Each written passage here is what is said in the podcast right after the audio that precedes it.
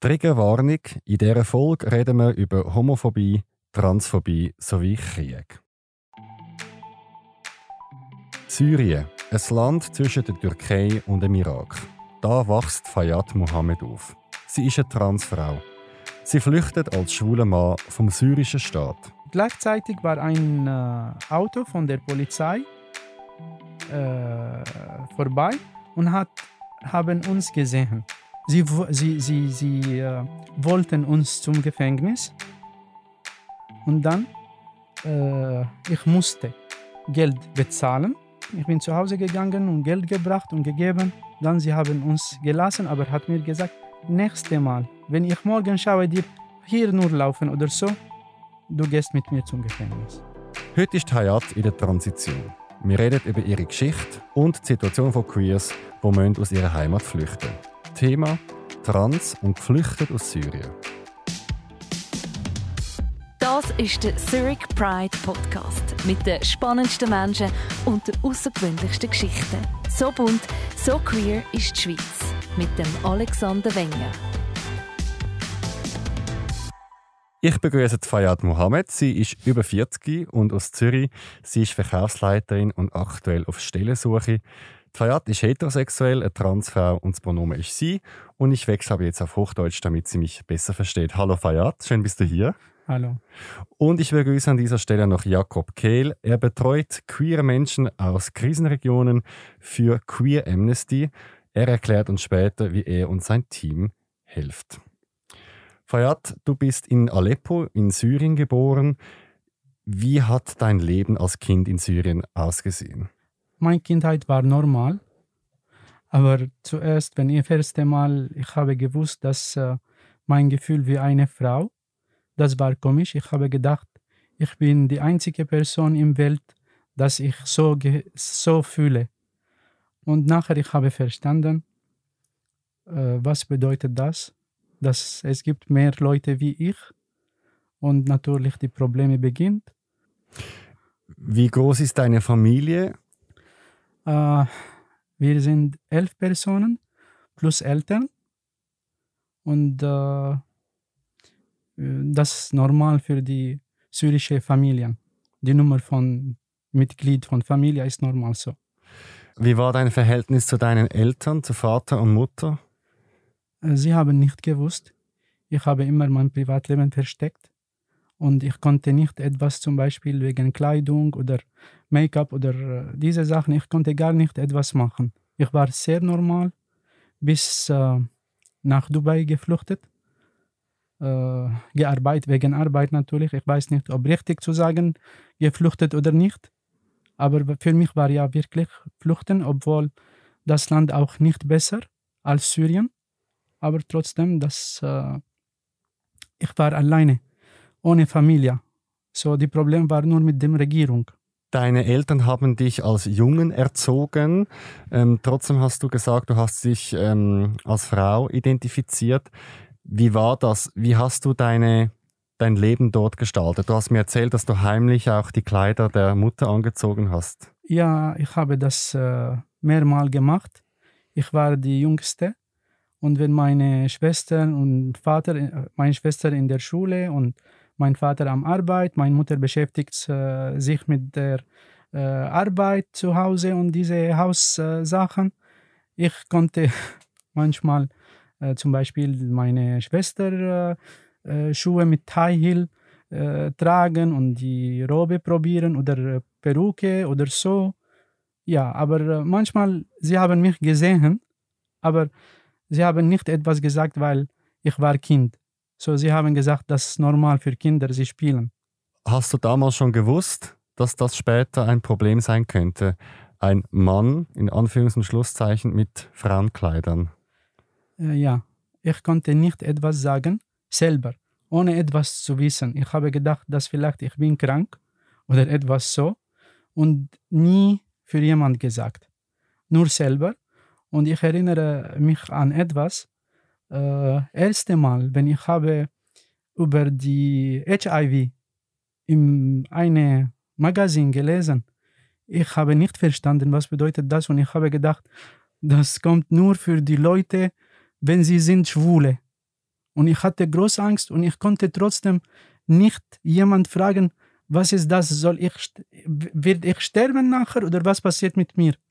Ich hatte große Angst, bis ich habe das verstanden nach wenigen Monaten. Hast du damals schon als Kind ähm, verstanden, dass es einerseits die sexuelle Orientierung wie hetero und homosexuell gibt Gar nicht. oder gar auch nicht. Transidentität? etc.? Gar nicht, nur hier in der Schweiz. Ich habe nicht gewusst, die Name, die Bedeutung. Bis jetzt vielleicht, ich mache Fehler mit diese, was bedeutet hetero, was bedeutet äh, Transgender. Ich habe hier nur verstanden und nicht 100 Prozent. Habt ihr mal in der Familie darüber gesprochen oder kam mal im Fernsehen ein schwuler Mann, eine Lesbe? Ja, meine Familie haben das am meisten beleidigt, diese Leute. Sie haben das nicht akzeptiert.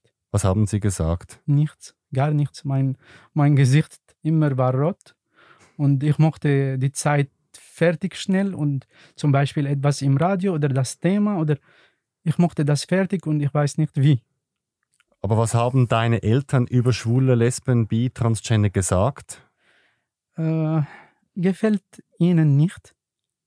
Das Thema selber, sie haben nicht akzeptiert und sie finden, das ist falsch wegen vieler Gründe, zum Beispiel die Religion und natürlich andere Sachen als Kultur und so, solche Sachen nicht akzeptiert bis heute. Und natürlich, meine Familie, sie sagen etwas wie Meinung, aber die anderen machen etwas schlimmer. Zum Beispiel draußen, wenn du triffst jemand äh, und sie wissen über dich, dass du bist schwul oder trans oder so, sie machen Probleme, sie haben gar nicht recht.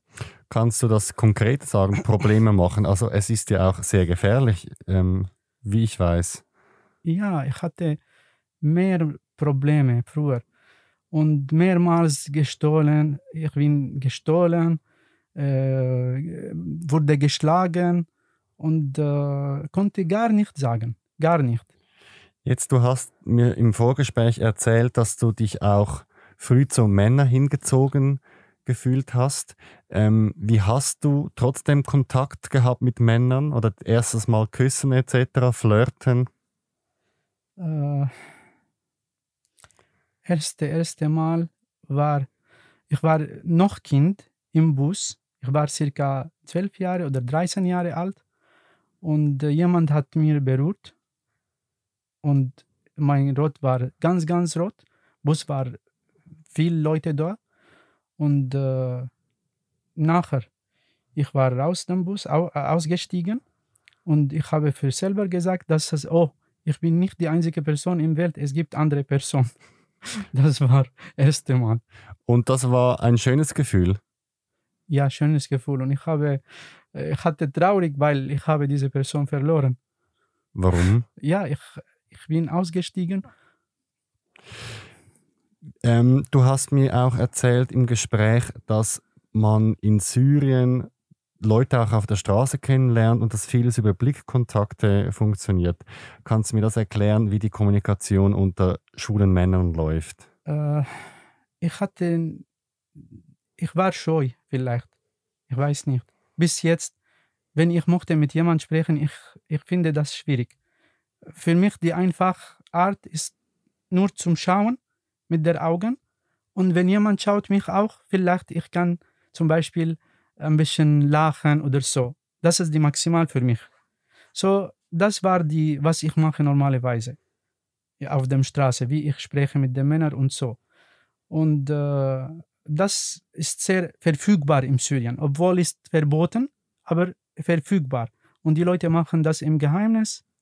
Und äh, aber natürlich, wenn jemand macht das, wenn zum Beispiel nächsten Tag du triffst mit dieser Person, äh, vielleicht kann ein Problem für dich machen und sagt etwas schlimm über dich, dass diese Person ich kenne, hat etwas mit mir probiert, aber ich habe äh, gesagt nein und ich habe ihn geschlagen und kann eine Geschichte machen und du kannst nichts sagen, weil du willst niemand über dich wissen, weil das große Problem für dich wegen Polizei, wegen Kultur, wegen alles. Wie hast du als schwuler Mann damals andere Schwule kennengelernt und dich ausgetauscht? In meiner Stadt gibt es keine Sauna, kein Bar, kein etwas so. Nur auf der Straße. Und vielleicht deshalb, ich habe nur mit, äh, mit hetero Leute getroffen. Vielleicht ja, natürlich, ich war mit auch gay Leute, aber ich habe nicht gewusst, was ist der Unterschied bis nach dem Sex. Was heißt, du hast dich mit hetero-Leuten getroffen? Was meinst du damit? Hier in der Schweiz hetero bedeutet, kann nicht mit gay machen, äh, Sex machen. Für mich, was ich habe bis heute, jemand hat mir erklärt, dass hetero macht keinen Sex. Wenn er macht Sex mit, äh, mit äh, Männern, das bedeutet, er ist schwul. Aber mein Verstanden, ich möchte das erklären, bevor was ich sage. Für mich hetero, für uns, es gibt viele hetero Leute, sie haben Interesse 100% nur für Frauen, aber weil zum Beispiel haben keine Frauen oder so, manchmal sie machen mit Männern. Und ja, aber trotzdem, sie sind, die, die Innen ist hetero. Okay, das möchte ich noch ein bisschen näher verstehen. Weil in unserem Verständnis, wenn ich mit Männern Sex habe, Oralverkehr, Analverkehr, Küssen, Händchen halten, bin ich schwul oder bisexuell. Und du sagst mir, es gibt einen Unterschied in, im arabischen ja. Raum. Ja, und hier, ich habe gewusst, den Unterschied zwischen hetero und gay. Wenn ich mache Sex mit hetero, er benutzt mich als Frau, ohne etwas zu berühren von vorne oder so. Er benutzt mich wie eine Frau. Aber gay macht alles. Und das weiß ich nur nach dem Sex. Okay, das möchte ich noch genauer verstehen und ich möchte an der Stelle nochmals Jakob Kehl begrüßen und ihn auch genauer vorstellen. Jakob Kehl ist 54 Jahre alt und Unternehmer aus Zürich und er engagiert sich ehrenamtlich für Queer Amnesty und er hat auch Hayat geholfen, als sie in die Schweiz gekommen ist. Queer Amnesty unterstützt queere Menschen, die aus Krisenregionen in die Schweiz flüchten. Jakob ist schwul, cis und sein Pronomen ist er. Jakob, kannst du uns das sagen wir mal, EuropäerInnen erklären, wie ist im arabischen Raum das Verständnis von Homo-Heterosexualität, aber auch Transidentität? Was hast du gelernt in den Jahren bei Queer Amnesty? Ich finde das heikel, dass ich das erklären soll, aber ich versuche mein Bestes. Ich habe nie im arabischen Raum gelebt, also ist das auch nur ähm, basiert das auf meiner Erfahrung mit Betreuungen. Äh, also Betreuung heißt bei uns ist einfach diese Mentorenbegleitung von äh, LGBT Asylsuchenden. Und ich habe viele aus dieser äh, Nordafrika und Middle East, MENA sagt man, Region äh, aus dem arabischen Raum, sagt man auch, kennengelernt. Ich glaube, der, ähm, wir alle möchten gerne diese, diese Bezeichnungen, dass die sehr klar sind oder wir möchten es äh, einordnen und vielleicht noch eine Unterkategorie je nach kulturellem äh, Raum. Ich glaube, es ist äh, vielleicht ein bisschen komplexer, aber vielleicht auch ein bisschen universeller sogar. Ich glaube, um jetzt konkret auf das einzugehen, ich glaube, dass es im, äh, in, in, in Gegenden der Welt, wo es nicht üblich ist, dass junge Männer mit jungen Frauen ungezwungen äh, ausgehen oder wo es sogar vielleicht wirklich unmöglich ist, bis zur Heirat überhaupt physisch äh, äh mit einer Frau äh, eine körperliche äh, Beziehung zu haben in irgendeiner Form, ist es äh, vermutlich ein Ventil, könnte man vielleicht sagen, dass Männer auch mit Männern Sex haben auch wenn sie keine explizit homoerotischen Bedürfnisse haben, sondern einfach die, sozusagen die Basic Needs erfüllt haben möchten.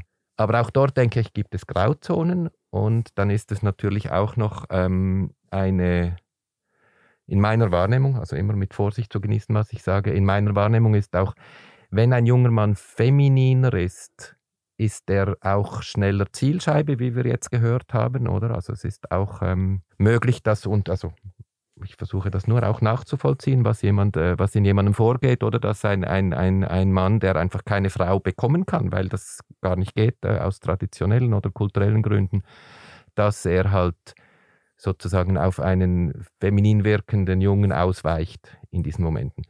Aber ich glaube auch, dass es ähm, sehr, und ich habe das auch gehört, dass es sehr viele ähm, in unserem Verständnis, also quasi Homo- und Bisexuelle gibt, die diese aus unserem Verständnis komische Zwischenzone sich zu Nutzen machen, weil es natürlich eben durch das auch viele Männer gibt, die einfach ähm, auf der Suche nach sexuellen Abenteuern sind.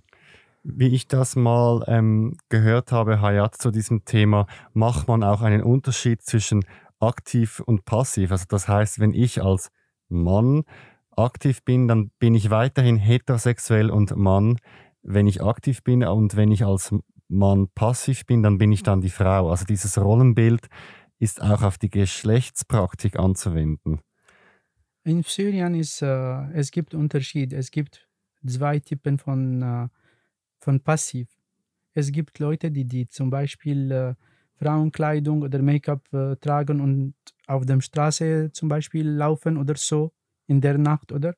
Und es gibt auch andere Leute, sie können gar nicht äh, Frauenkleidung oder so machen, obwohl sie sind sie, die Pronomen wie sie.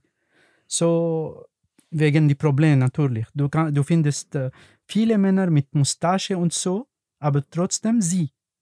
So wegen die, um die Probleme zu vermeiden. So diese Sachen in Syrien ist sehr normal.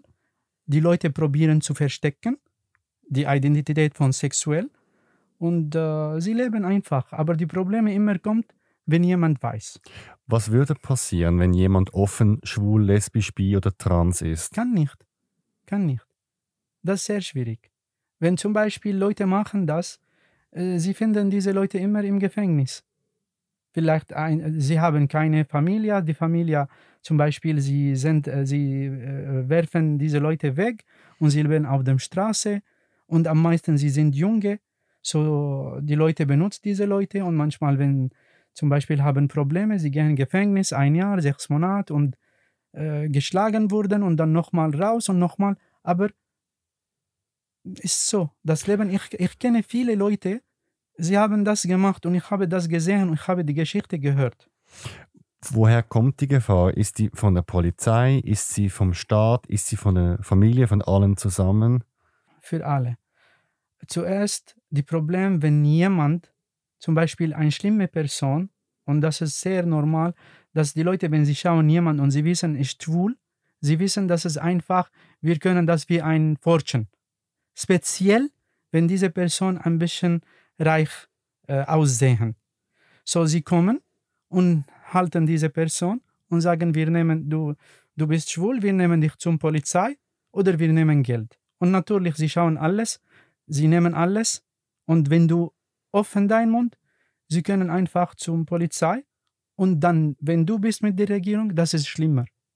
So, du hast kein Recht, sie schlagen dich und du bleibst im Gefängnis. Ich weiß nicht, was passiert auch. Viele schlimme Sachen. Jetzt, du hast dann ähm, in Aleppo Wirtschaft studiert und in der Zeit hast du auch als Mann gelebt und du hattest deinen ersten Freund und da begannen für dich auch die Probleme mit dem Staat und du hast mir von einer Situation in einem Park berichtet.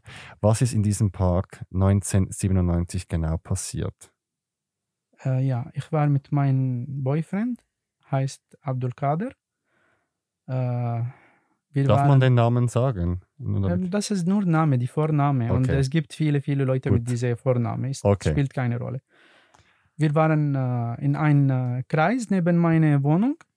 Fünf, nicht fünf Minuten, eine Minute, zwei Minuten vor meiner Wohnung in der Nähe. Und äh, war Sommer und war Sunset. Wir waren sitzen dort und nur sitzen, gar nicht. Wir treffen jeden Tag nach seiner Arbeit. Und äh, gleichzeitig war ein äh, Auto von der Polizei äh, vorbei und hat, haben uns gesehen.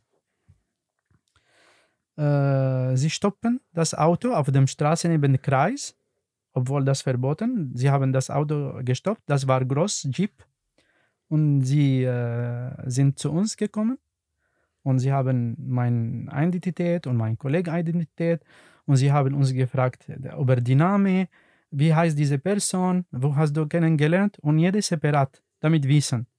Natürlich, ich kenne meinen Boyfriend seit, ich, seit drei Jahren. Ich war mit ihm, ich weiß, wo er wohnt, Familie voll, was er macht, was er arbeitet und gleichfalls für ihn. Er besucht mich zu Hause, meine Familie auch äh, kennt diese Person. So, wir haben trotzdem das antwortet alles richtig und wir haben kein etwas falsch gemacht. Trotzdem, sie haben, sie, sie, sie, sie äh, wollten uns zum Gefängnis und dann, äh, ich musste Geld bezahlen. Ich bin zu Hause gegangen und Geld gebracht und gegeben. Dann sie haben uns gelassen, aber hat mir gesagt, nächste Mal, wenn ich morgen schaue dir hier nur laufen oder so, du gehst mit mir zum Gefängnis. Und Sie haben das gemacht, weil Sie gemerkt haben, dass ihr ein Paar seid? Oder was war die Anklage? Dass wir sind schwul.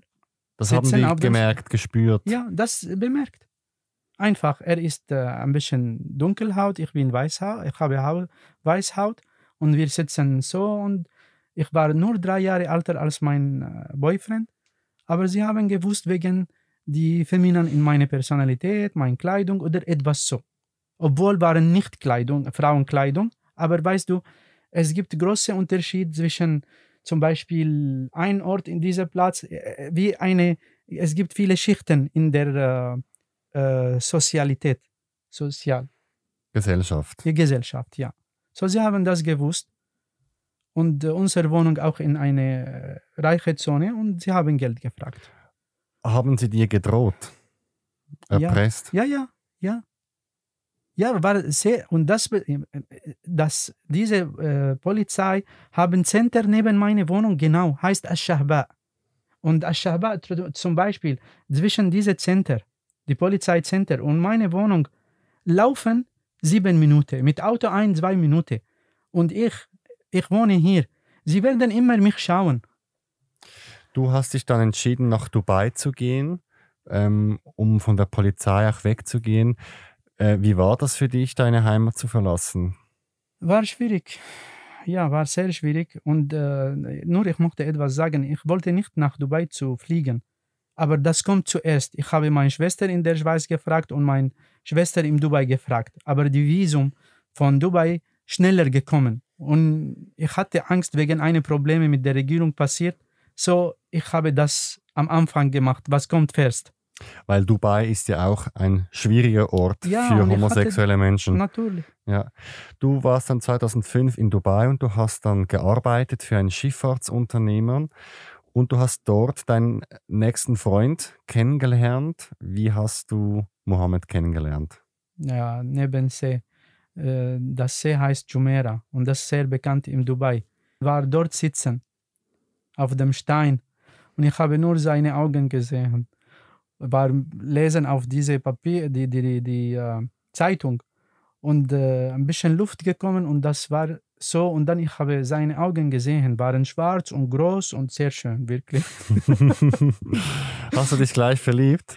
Ja, von erstem Blick wirklich und kein Spaß. Und er? Wirklich. Äh, Er auch.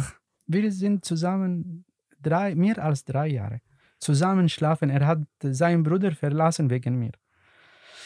Ja, äh, Wie lebt man heimlich als schwules Paar in Dubai? ich hatte gute Arbeit und ich hatte meine Wohnung und äh, ich kann sagen, ich war reich in Dubai, ein bisschen reich. Ich war alles gut für mich. Ich hatte Four-Wheel-Auto, mein Gebäude war gut und meine Arbeit war gut. So, ich, ich habe nicht gebraucht, auf der Straße etwas zu tun. Ich war drei Jahre mit meinem Boyfriend, aber nachher, wenn äh, nach Kuwait gefahren wegen Probleme mit seiner Familie, meiner Familie, äh, ich begonnen das zu machen und am Ende ich hatte Probleme. Und äh, natürlich, ich war im Gefängnis auch. Ich habe mein Geld von der Firma verloren, mehr als 15 Jahre in eine Firma, alles verloren. Meine Möbel äh, einfach verkauft, billig für die Secondhand. Mein Auto kostet äh, Toyota, äh, nicht, äh, nicht Toyota, Nissan Murano, war 35.000 kostet, 17.000 verkauft. Darf ich nochmal zurück zu der Beziehung und zu Mhm, dem Teil mhm, nochmal später? Kannst du mir noch, wie war die Beziehung mit Mohammed? Wart ihr nach außen einfach beste Freunde und nur in der Wohnung ein Paar? Oder wie muss ich mir das nein, nein, vorstellen? wir waren äh, natürlich in Dubai. Man konnte auch nicht wie Frauen. Ich war immer wie ein Mann. Ich war immer mit äh, Short und T-Shirt und ich war immer mit Sport, immer. Mein Körper war sehr sportlich. So wir waren und der Unterschied zwischen Alter war nur drei, drei Jahre. So drei oder fünf, voilà, ich kann nicht erinnern, damit nicht lügen. Äh, wir waren wie Kollegen und äh, mein, mein Freunde und seine Freunde waren zusammen manchmal getroffen, Karte gespielt, zusammen nach andere Stadt äh, gefahren. War wirklich sehr schön. sehr schön, aber niemand weiß. Niemand, Niemand, hat das gemerkt oder gespürt? Gespürt vielleicht, aber äh, sie konnten nicht das etwas sagen, wegen viele Gründe. Ihr wart drei Jahre zusammen. Warum habt ihr euch getrennt? Seine Familie haben unsere Geschichte gewusst und äh, sie haben äh, sein Visum äh, gelöscht und sie haben ihn nach Kuwait geschickt. Was ist mit euch zwei passiert? Wir konnten nicht etwas machen, nur wir waren traurig. Ich habe äh, nach sein äh, Fliegen nach Kuwait, äh, ich, ich war ein Monat, ich konnte nicht schlafen, mein Gesicht bekommt wie ein alter Mann und äh, Liebeskummer. ja, das war das erste Mal in meinem Leben, ich habe das Gefühl. Normalerweise, ich, ich, ich habe gesehen, Leute sprechen über die, die, die Leute, wenn sie äh, mochten die, die Drugs ver verlieren oder so. Und das Gefühl, ich habe etwas in meinem Blut gefühlt. Entzugserscheinung. Ja, wenn, wenn, wenn er hat mich verlassen. Jeden Tag, ich laufe auf der Straße, wo ist Mohammed? Ich schaue eine Person, diese Mohammed, diese Mohammed. Ich war so wirklich für einen Monat und ich habe gedacht, vielleicht ich werde verrückt sein. Und ich habe wirklich mein Gott gebetet, damit nicht verrückt sein. Was ist mit Mohammed passiert nachher? Ich weiß gar nicht. Ich konnte bis heute, ich konnte nicht sein, sein Facebook finden oder sein Bruder Facebook oder ein Freund. Die Probleme, ich kann erinnere unser Kollegenname, aber nicht die ganze Name. Und ist sehr schwierig zu finden. Und die Problem auch mein Boyfriend-Name von Mohammed und die Familienname ist sehr bekannt in Syrien, in Libanon, in Ägypten, in, in Jordanien. So ist sehr schwierig zu Also finden. viele Menschen heißen ähnlich. Ja, ja. Jetzt 2011, da bist du in Dubai, beginnt in deiner Heimat Syrien der Krieg. Was hat das bei dir ausgelöst, dass du gesehen hast, dass in deiner Heimat der Krieg beginnt? Das war wirklich sehr komisch. Syrien seit äh, m, lange Zeit äh, ein guten Place, kein Krieg. Und ich habe niemals in meinem Leben gedacht, dass ein Krieg in Syrien passiert. Und wenn das passiert, ich konnte das nicht glauben, wie ein Traum. Und ähm, wenn ich habe gehört, meine Familie begonnen nach Libanon zu fahren und so, das war wirklich ein komisches Gefühl. Und äh, letztes Mal war das in 2011. Nachher ich konnte nicht nach Syrien gehen. Warst du nie mehr zu Hause seit 2011? Ja, das war das letzte Mal. Du hast dann ein weiteres Mal Probleme gekriegt in Dubai mit der Polizei. Was ist in diesem Auto passiert? Ich war mit äh, einer Person, ich kann nicht sagen Boyfriend, dass wir äh, waren neu zusammen. Ich war mit meinem Auto und äh, sein Freund auch war mit uns hinter und Auto war on, Engine war on, die Fenster geöffnet, war Sommer und Auto stoppt zwei Reifen auf dem Trottoir, zwei Reifen auf dem Straße und das war Hauptstraße. Ein Auto Toyota kommt für die andere Seite in Ajmanstadt und äh, haben uns gesehen und stoppen und öffnen das Fenster und haben mit mir gesprochen, was machst du hier? Ich habe gesagt, mein Freund wohnt hier und er geht jetzt zur Wohnung mit seinem Freund. Dann haben uns die Identität gefragt und haben gesehen, dass es gibt Unterschiede im Alter, in Farbe, in Kleidung. Die Person war auf, aus, aus Pakistan und war mit dem Pakistani-Kleidung. Weißt du, die, die große Hose mit äh, großen Hemd, äh, langen Hemd und so. Und ich war mit äh, ein bisschen gute Kleidung, ein bisschen Unisex. Meine Haare war ein bisschen äh, lang und so. Sie haben die Geschichte gewusst. Und diese Person war wirklich schlimm hat für uns eine Probleme gemacht und zur Polizei ge genommen und haben meinen äh, Freund geschlagen und sein Freund auch damit sagen. Dann der Freund von meinem Freund hat gesagt, vielleicht, das, was ich habe verstanden, aber nicht sicher. Und äh, ich mit meinem Boyfriend, äh, die Pakistani, äh, fünf Monate und zehn Tage im Gefängnis. Und das war wirklich schrecklich. Ich habe mehrmals für Sex gezwungen mit mehr Leuten. Einmal, ich, sie haben mich gezwungen zum Tanzen. Und wenn ich habe nicht akzeptiert, er hat mit dem äh, Mob wie ein äh, äh, Holzbar hat mich äh, auf mein äh, Knie geschlagen und das war so und ich konnte auch nicht etwas sagen, weil wenn ich sage etwas, sie sind mehr Leute, vielleicht circa fünf, sieben und alle Drogen verkaufen.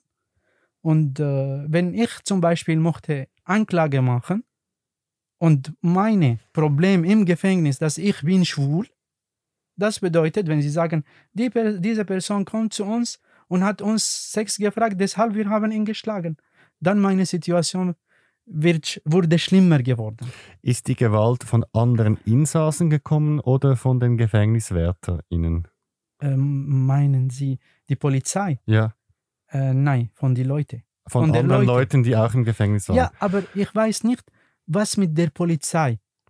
Normalerweise Polizei nicht kommen drin. Glaubst du, dass irgendjemand euch bei der Polizei verraten hat, dass sie gezielt zu euch gekommen sind mit dem Auto? Oder war das eine Routinekontrolle der Polizei? Nein, das ist äh, Routine. Aber nur wegen unser Aussehen. Der Unterschied in Aussehen, das Hm. war das Problem. Du wolltest dann oder hast dann nachher Dubai verlassen. Was war dein Ziel? Wie willst du aus dieser Situation flüchten? Zum Glück, ich hatte USA-Visa, war gültig für zwei Jahre. Nach, wenn sie haben mir die Deportation gegeben, ich äh, nach Libanon geflogen und dort nach Türkei. Dann, ich habe ein Ticket von Istanbul nach New York gebucht mit dem Swiss Airline und ich habe in Zürich mit dem äh, Wechsel die Flugzeug. Transfer? Ja, ich habe gewartet und in Zürich für die Polizei gegangen und gesagt, dass ich möchte Asyl. Ah, das heißt, ähm, du hast so getan, als würdest du in die USA reisen, aber du Genau, wo- wolltest schon richtig. anfangen. Genau. Richtig. Das war vor sechs Jahren und dann hast du Jakob kennengelernt von Queer Amnesty. Jakob, wie war damals dein erster Eindruck von Hayat? Wie seid ihr überhaupt in Kontakt gekommen? Wir haben ein, äh, ich nehme an, es war ein E-Mail, das weiß ich jetzt nicht mehr genau bekommen. Äh, Das ist meistens der Fall, dass jemand uns kontaktiert. Sie finden Queer Amnesty als Organisation über einfach die Website. Wir haben uns dann getroffen. Wir nennen das ein, ein Kennenlerngespräch, ein Ernstges- Erstgespräch. Das war im Hauptbahnhof Zürich, werde ich nicht vergessen. Und äh, da gab es noch die Kantine und wir saßen da oben. Und ähm, ja, das war auch schwierig. Also wir haben ja jetzt gehört, wie komplex diese es- diese Geschichte ist, oder? Es ist ein Syrer vor mir, aber er kam gar nicht aus Syrien, er kam aus Dubai und er ist auch nicht arm und bedürftig und kam zu Fuß oder übers Mittelmeer, er kam mit einem Flug. Also er hat das sehr intelligent gemacht, seine Flucht in die Schweiz. Und was ich mich besonders erinnere, war auch, warum ich das sage, ist, es war sozusagen auch ein eher spezieller Fall, auch für mich im, im, im Rahmen dieser äh, Arbeit, die ich da mache. Und äh, es war so erschütternd zu sehen, dass jemand, der in einem aus unserer Wahrnehmung in diesem in dieser Zeit relativ sicher wirkenden Land oder Dubai, denken wir nicht automatisch an Gewalt und, und an äh, Justiz, Willkür, dass jemand, der eine gute Stelle hatte und eine Eigentumswohnung und zwei Autos und ein Bankkonto und, und schöne Möbel, auf einmal hier sitzt und äh, sein größter Schock war, er war im Asylheim.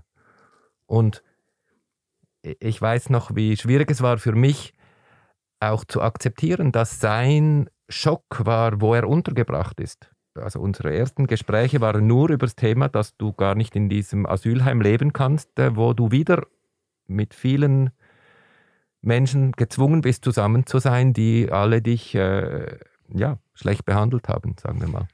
Was ist das Ziel von diesem Erstgespräch? Was ist deine Aufgabe? Das Ziel ist, zu, zu, zu die Person kennenzulernen und zu, äh, herauszufinden, was ihre Situation ist, ganz gegenwärtig und wo wir ähm, äh, durch unsere Arbeit sozusagen an, einhängen können ähm, in der Unterstützung.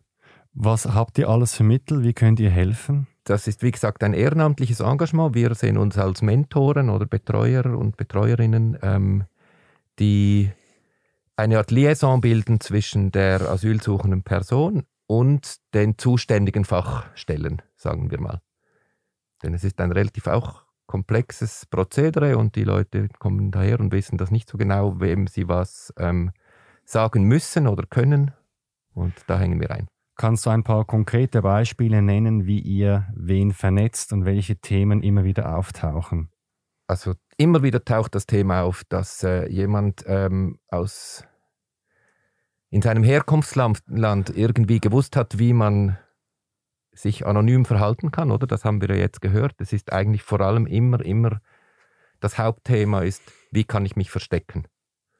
Und Menschen, die mehr cis sind, haben da weniger Probleme und Menschen, die auf der Skala mehr Richtung äh, nicht mehr ganz 100% cis gegen trans gehen, also ich rede jetzt nicht von der sexuellen Orientierung, einfach vom auch von der sogar, ja, und sogar nicht mal von der Identität selber, sondern von der Wahrnehmung der Umwelt. Geschlechtsausdruck, Kleider, Der Geschlechtsausdruck. Und, und es gibt einfach Leute, die trotzdem sie versuchen, den militärischen Haarschnitt zu halten und alles einfach femininer wirken, junge Männer, sage ich mal, oder äh, Frauen, die männlicher wirken. Und die sind immer sofort auf dem Radar natürlich und werden äh, schon von außen als anders wahrgenommen und sind dann auch schneller Zielscheibe. Aber sagen wir jetzt, sie sind hier und stellen sich vor, ich habe es in die Schweiz geschafft und hier bin ich in Sicherheit und dann sind sie in einem Durchgangszentrum oder Bundes, äh, also das, das, Asylheim, sagt man generell, gibt verschiedene Typen, sind sie in großen äh, Zimmern mit, mit äh, Schlafsälen mit anderen Menschen, die auch aus Kulturen kommen, wo Homosexuelle, also wo LGBT-Menschen diskriminiert werden. Aber im Gegensatz zu ihrem Herkunftsland, wo sie wussten, wie man sich verhält und unter dem Radar bleibt, sind sie hier eigentlich exponiert. Und das ist oft das Hauptthema, wo wir uns als erstes kümmern. Wie könnt ihr genau helfen für Menschen, die in die Schweiz geflüchtet sind, als Queer Amnesty? Wir helfen, indem wir persönlich zuerst mal zuhören und mit ihnen sprechen, Kaffee trinken. Wir haben ein Mentoren-, Mentorinnen-System, das, äh, wo wir uns einfach gemeinsam zu zweit um eine Person kümmern.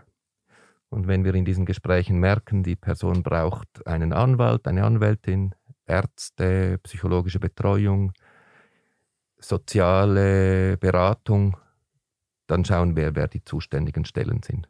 Inwiefern hilft der Schweizer Staat, wenn Menschen äh, flüchten, weil sie queer sind?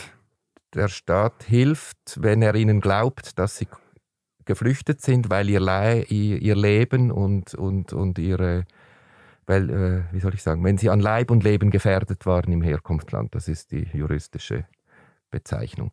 Das heißt, es ist, man bekommt nicht Asyl, weil man beweisen kann, dass man oder weil man plausibel machen kann, dass man LGBTI ist, sondern man bekommt Asyl, weil man als Individuum beweisen kann, dass man, dass dein Leben in Gefahr war. Und das ist ein sehr wichtiger Unterschied. Inwiefern? Es ist deshalb wichtig, weil es gibt zwei Hauptgruppen von LGBT-Asylsuchenden. Die einen, die gar nicht darüber sprechen können. Es käme ihnen gar nicht auf die, äh, in den Sinn, über dieses Thema zu sprechen. Und es gibt die anderen, die denken, sobald man mir glaubt, dass ich schwul bin oder lesbisch oder trans, bekomme ich automatisch Asyl. Und beides ist nicht richtig. Das heißt, man muss erst glaubhaft machen, dass man LGBTI ist und dazu, dass man als Individuum tatsächlich in der Heimat bedroht war. Also wenn man ein guter Schauspieler war und das so gut versteckt hat, dass der Staat das nicht gemerkt hat, habe ich dann ein Problem. Hat man hier. einen Nachteil, weil dann sagen sie, und das ist das hast du gut erkannt, dann wird oft in den Entscheidungen gesagt, die asylsuchende Person hatte nachweislich keine Probleme in ihrem Herkunftsland und kann deshalb dorthin sicher zurückkehren.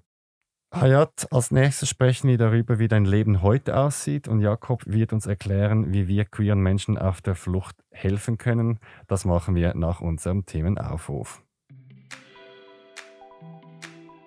Du bist queer und nach langem Hin und Her hast du endlich Kraft gefunden, zu dir zu stehen. Und das in einem homophoben oder transphoben Umfeld. Die Reaktionen sind krass und bei einigen Menschen hast du sogar den Kontakt abbrechen müssen. Erzähl mir deine Geschichte zum Thema Coming Out. Bewirb dich via Formular auf zurichpridefestival.ch unter Podcast oder mail mir auf podcast.zhpf.ch. Dort kannst du auch Lob, Kritik oder Themenvorschläge schicken. Folge uns auf Social Media, wir heißen Zurich Pride auf Instagram und Facebook. Abonniere uns jetzt auf Spotify und Apple Podcasts. Die Folge wird produziert von Kevin Burke. Zurück zu dir, Hayat, und zum Thema Trans und geflüchtet aus Syrien. Hayat, du lebst jetzt in Zürich in der Schweiz. Wie ist momentan dein aktueller Aufenthaltsstatus? Äh, ich habe F-Bewilligung und äh, jetzt ich habe einen Privatanwalt. Äh, Wir probieren nochmal, weil nach dem Re ersten Rekurs, äh, der erste Rekurs abgesagt und jetzt wir probieren nochmal, aber dieses Mal mit Privatanwalt. Äh, mein Leben in, in der Schweiz, äh, natürlich, ich bin nicht zufrieden. Ich fühle nicht sicher. Bis jetzt, ich weiß nicht, ob ich weiter in der Schweiz leben kann oder nicht. Ich habe keine Arbeit. Zuerst war schwierig wegen Sprache und jetzt wegen Alter und ich weiß nicht was. Äh, sie mochten immer äh, komplizierte Sachen in der Schweiz, damit jemand arbeiten. Und äh, ich besuche Psychologie und manchmal Psychiatrie. Ich weiß nicht, was ist der Unterschied. Und ich hoffe, mein Leben wird besser. Aber ich konnte bis heute, seit fünf Jahren in der Schweiz, ich konnte gar nicht ein Ziel erreichen. Nur eine Privatwohnung und das war äh, mit Hilfe von Kobi, von Jakob. Das heißt, du würdest gerne in der Schweiz leben. Ja, natürlich.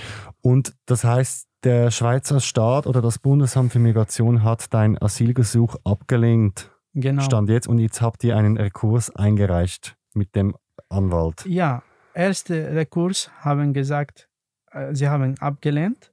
Warum? Sie haben gesagt, äh, ich konnte lange Zeit in Syrien leben ohne Probleme. Ich habe Geld bezahlt, dann du kannst zurück und wenn du hast Probleme, du kannst Geld bezahlen oder verstecken. Und was, was ist deine Hoffnung mit dem Anwalt, dass er das. Ähm ich hoffe, ich, ich, ich werde B haben, dann ich fühle sicher.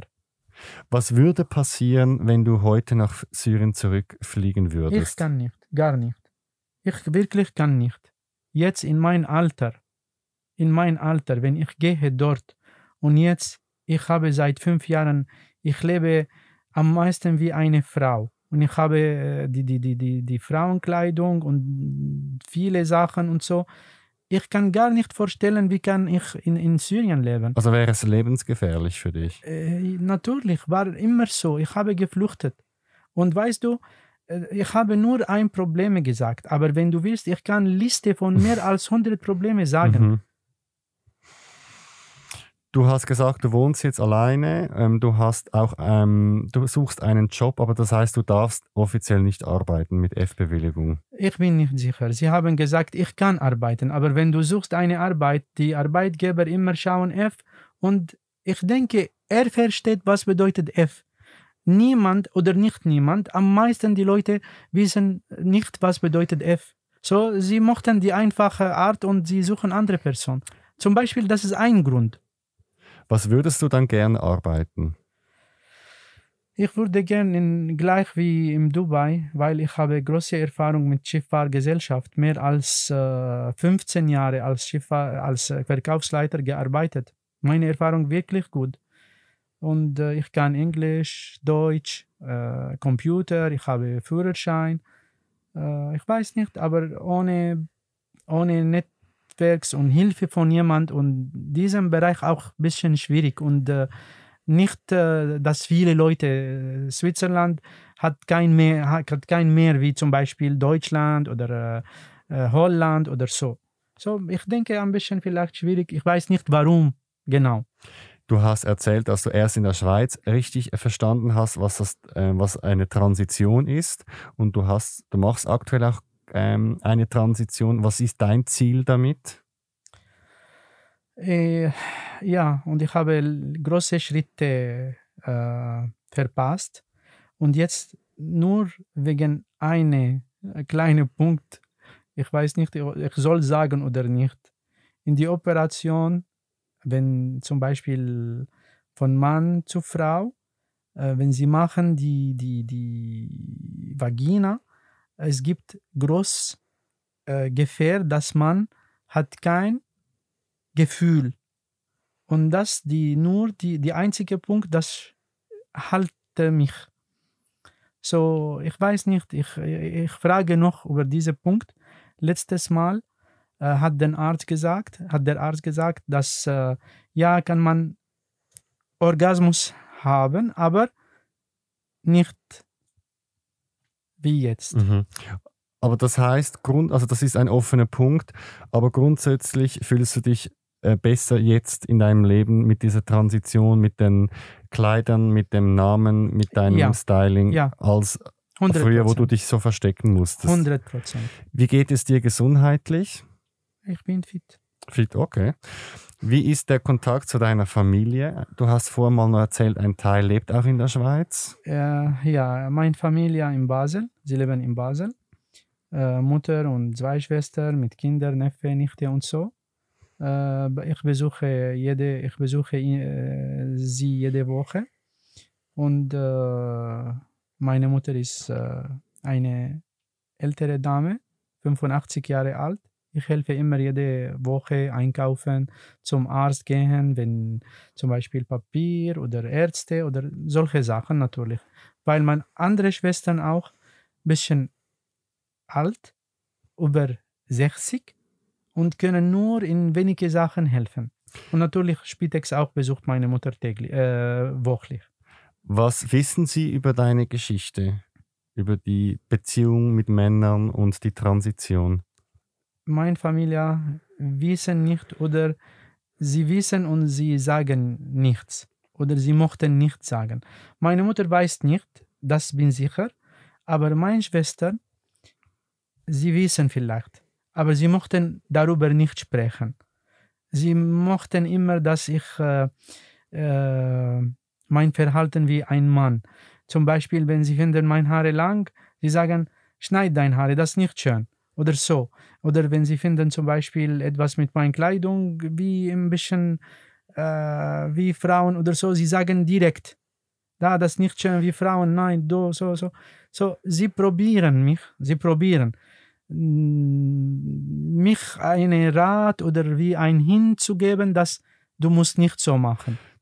Du bist ja jetzt als Transfrau heute im Podcast und du hast auch ein weiblicher Name, aber das heißt, wenn du bei deiner Familie bist, spielst du dann noch die alte Rolle? Natürlich, ja. Wenn ich äh, fahre nach Basel, immer ich habe die Männerkleidung noch. In diese zum Beispiel ein, zwei Tage in Basel mit Männerkleidung. Und ich kann gar nicht, wenn jemand ruft mich an, ich kann gar nicht Kamera offen oder äh, sprechen. Meine Schwester kann Deutsch verstehen, meine Mutter nicht, aber meine Schwester kann. So, ich vermeide immer mit jemandem zu sprechen oder so, damit meine Familie nicht etwas hören oder so. Jakob, nochmal zurück zu Queer Amnesty. Wenn man sich selber engagieren möchte für Menschen auf der Flucht, wie kann man Queer Amnesty unterstützen oder auch ein Teil davon werden? Am besten ähm, erkundigt man sich. Wir haben, glaube ich, jeden Monat oder jede sechs Wo alle sechs Wochen einen Infoabend. Das findet man auf der Webseite queeramnesty.ch. Man kann sich als Mentor zum Beispiel eben für die LGBT-Refugees, also für die Asylsuchenden, ähm, engagieren. Es gibt aber auch andere äh, Möglichkeiten, das äh, Queer Amnesty Magazin oder die politische Arbeit. Und ja, die Infos findet man auf der Webseite. Hayat, zum Schluss möchte ich gerne die, von dir wissen, was wünschst du dir für deine Zukunft? Ja, wirklich, ich möchte nur sicher sein und fühle, dass ich kann äh, in der Schweiz leben, ohne Angst, dass sie schicken mir zurück. Das ist mein großer Wunsch und wenn das passiert, ich fühle für mein ganz, für, für die Ende mein Leben sicher. Hayat, Jakob, vielen Dank für das Gespräch heute. Danke. Danke. ebenfalls. Das nächste Mal im Zurich Pride Podcast. Liebesdrama, Sexgeheimnis und Freundschaftsfragen. Die Anna Rosenwasser und ich quatschen uns heute gegenseitig aus. Das ist «Mein queere Geheimnis 4». Ich will von dir wissen, Gibt es einen Mensch, über den du nicht hinwegkommst? Vielleicht eben der Typ, den ich jetzt schon von dem ganzen Podcast. Nein, ich bin schon über ihn hinweg. Es hat schon so getönt, also Leute, Aber- über die einem hinweg ist, tut man nicht so easy wegswipen auf Tinder. Ja, aber ich habe es nicht, ich habe es nicht sofort gemacht. Ich habe es nach einer Minute gemacht. Echte Menschen, unglaubliche Geschichten. Der Zurich Pride Podcast auf Spotify und Apple Podcast.